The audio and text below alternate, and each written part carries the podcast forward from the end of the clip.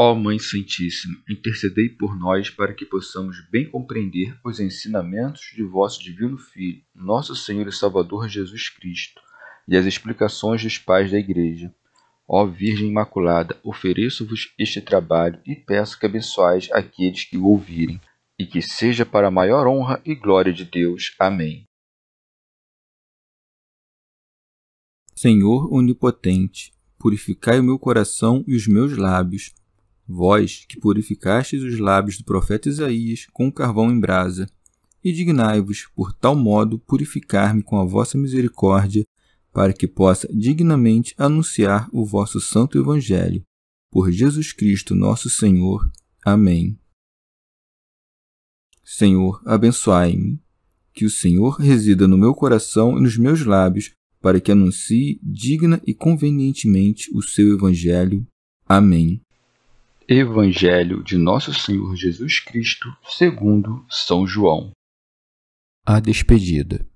Jesus continuou falando com seus discípulos: Deixo-vos a paz, minha paz vos dou. Não vou lá dou como o mundo a dá. Não se perturbe, nem se intimide vosso coração. Vós ouvistes o que vos disse. Vou e retorno a vós. Se me amasses, ficarias alegres por eu ir para o Pai, porque o Pai é maior do que eu. Eu vou-lo disse agora, antes que aconteça, para que, quando acontecer, creiais. Já não conversarei muito convosco, pois o príncipe deste mundo vem. Contra mim, ele nada pode, mas é preciso que o mundo saiba que amo o Pai e faço como o Pai me ordenou. Comentários dos Pais da Igreja são João Crisóstomo. Como, porém, também estas palavras perturbassem os apóstolos, que ficaram imaginando os ódios e guerras que os aguardavam após a retirada do Senhor, de novo o Senhor os consola, dizendo: Deixo-vos a paz, minha paz vos dou. Santo Agostinho. Deixa-nos a paz deste tempo, para que com ela vençamos o inimigo e também para que nos amemos uns aos outros, e a sua paz nos dará no tempo vindouro, quando reinaremos sem inimigos e quando nunca poderemos ser discordantes. A paz a nós é Ele mesmo, e como cremos que é e como veremos de fato. Mas por que quando diz, deixo-vos a paz, não completa, e sim quando diz, vos dou? Deve-se subentender a palavra onde não está? ou talvez algo oculto? Ele quis que significasse a sua paz aquilo que ele possui, e porque a paz que ele nos deixou neste mundo pode ser chamada antes de nossa do que dele, não há nada que esteja em conflito com ele, porque ele está completamente livre de pecado, e nós, por outro lado, temos a paz compatível com o estado que nos faz ter de dizer: perdoai as nossas dívidas. Mas também a paz entre nós, porque sabemos do amor que temos um pelo outro. Mas mesmo essa paz não é plena, porque não vemos os pensamentos de nossos corações. Nem me escapa que essas palavras do Senhor podem ser consideradas como uma repetição do mesmo pensamento. E como o Senhor continua, não voladou como o mundo a dá, o que pode significar senão a paz dada por homens que amam o mundo? Eles concedem paz um ao outro para desfrutar o mundo sem perturbação. E quando eles concedem paz aos justos, de tal forma que eles param de persegui-los, a paz não pode ser verdadeira, onde não há verdadeira concórdia, porque desunidos estão seus corações. São João Crisóstomo. A paz exterior serve muitas vezes ao mal e de nada serve aos que a possuem. Santo Agostinho. Ora, a paz é a serenidade da mente, a bonança da alma, a simplicidade do coração, o laço de amor, a comunhão na caridade. E não poderá entrar na herança do Senhor quem não quiser observar o testamento da paz, nem poderá ter concórdia com Cristo quem quiser estar em discórdia com outro cristão. São João Crisóstomo. Como as palavras que acabava de dizer, deixo-vos a paz, eram próprias de quem se despede, e isto talvez pudesse perturbar os discípulos, por isso é que lhes diz em seguida: não se perturbe nem se intimide vosso coração, porque este duplo sentimento vinha de um lado do amor e de outro do medo. Santo Agostinho.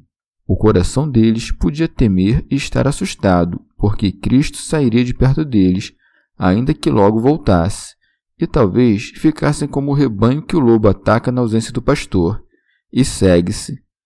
Vós ouvistes o que vos disse, vou e retorno a vós. Iria pelo que tem de homem, ficaria pelo que tem de Deus. Por que ter perturbado, estremecido seu coração quando, embora não mais à vista, Cristo não abandonou o coração deles? E para que entendesse que, quando ele disse que estava indo embora, falava como homem, disse: Se me amasses, ficarias alegres por eu ir para o Pai. Pela mesma razão que o filho não era igual ao Pai, por isso irá para o Pai, donde virá para julgar os vivos e os mortos mas também porque é igual ao que o gerou, não está separado do Pai, mas está com ele em todos os lugares, com a mesma divindade que não ocupa lugar. O próprio Filho de Deus, igual ao Pai na forma de Deus, porque foi aniquilado e não por deixar a forma divina, mas por assumir a de servo, também é maior do que ele mesmo, porque a forma de Deus, nunca perdida, é superior ao de um servo que foi assumida. Esta, então, é a forma de servo em relação à qual o Filho de Deus é menor, não só para o Pai, mas também para o Espírito Santo. Também, no que diz respeito a esta forma de servo, Cristo era inferior aos seus próprios pais, quando em criança foi submetido a eles, segundo o Evangelho. Reconheçamos, então, a dupla natureza de Cristo, aquela pela qual ele é igual ao Pai, que é divino, e a humana, que o torna inferior ao Pai. Uma e outra natureza não constituem dois, mas apenas um Cristo. Porque Deus não é uma quaternidade, mas uma trindade. Ele também disse: Se me amasses, ficarias alegres por eu ir para o Pai, visto que a natureza humana merecia a alegria por ter sido assunta pelo Verbo unigênito, que torná-la-ia imortal no céu, elevando a terra às alturas, e que o pó incorruptível se assentasse à direita de Deus Pai. Quem, que ama tanto a Cristo, não deveria se alegrar vendo sua natureza elevada ao grau imortal e tendo seu eu vindouro como glória por meio de Cristo? Santo Hilário de Poitiers. Se o Pai, por sua autoridade de ser o que dá, é maior, por acaso o Filho é menor pela admissão de ser o que recebe? Sim, o que dá é maior, mas não é menor aquele que recebe o ser igual ao Pai. São João Crisóstomo. Os apóstolos ainda não entendiam o que significava a ressurreição predita a eles, quando o Senhor disse: Vou e retorno a vós, nem a doutrina adequada a respeito do Senhor, e julgavam que o Pai fosse superior.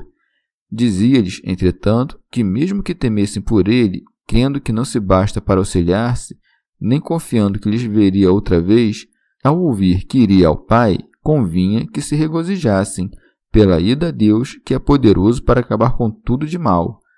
Tudo isso se dirigia à fraqueza dos discípulos, por isso ainda diz: Eu vos disse agora antes que aconteça, para que, quando acontecer, creiais. Santo Agostinho. Todo aquele que tem obrigação de crer não deve crer antes do acontecido? Não é esse o louvor da fé se o homem crê sem que tenha visto? Pois está escrito: Porque viste, creste. Mas aquele a quem se diz isso não acreditou no que viu. Viu o homem e acreditou em Deus. Mas, ainda que se acreditasse nas coisas que se veem, como se diz de cada um que viu com os olhos, no entanto, essa não é a fé que edifica nós, e sim pelas coisas que vemos se altera em nós a crença naquelas que não se veem. Está dito: quando acontecer, porque depois da morte o veriam subindo ao Pai.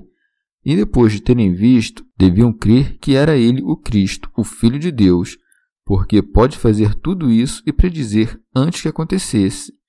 E não deveriam crer nisso por alguma nova fé, mas pela mesma fé aprofundada, ou ainda melhor, quando morreu Cristo, a fé foi abalada e quando ressuscitou, foi levantada. Santo Hilário de Poitiers. Em seguida, Nosso Senhor fala do tempo em que haveria de receber de volta o salário de sua glória. Já não conversarei muito convosco. São Beda dizia essas coisas porque já pairava o tempo em que seria apreendido e conduzido à morte, pois o príncipe deste mundo vem. Santo Agostinho. Quem mais senão o diabo? Mas ele não é o príncipe das criaturas, e sim dos pecadores. Por isso, quando o apóstolo diz contra os dominadores deste mundo tenebroso, ele imediatamente expõe o que entende por mundo tenebroso, isto é, dos ímpios. E não tem nada em mim, porque nem Deus veio com o pecado, nem a Virgem deu à luz a sua carne da descendência do pecado. E como se alguém se opusesse a ele, então, como é que vós morreis sem pecado quando só este é digno de morte? Ele continua: Contra mim ele nada pode, mas é preciso que o mundo saiba que amo o Pai e faço como o Pai me ordenou. Que o Filho seja obediente à vontade e ao preceito do Pai não prova, nem mesmo nas relações entre os homens, que seja diferente ou desigual à natureza do Pai que manda e do Filho que obedece Acresce que o Cristo não é apenas Deus, no que é igual ao Pai, mas também homem, no que é menor que o Pai. Chegamos ao fim de mais um dia de comentários da Catena Áurea. Muito obrigado por ficarem até aqui, que Nossa Senhora derrame suas graças sobre nós e até amanhã.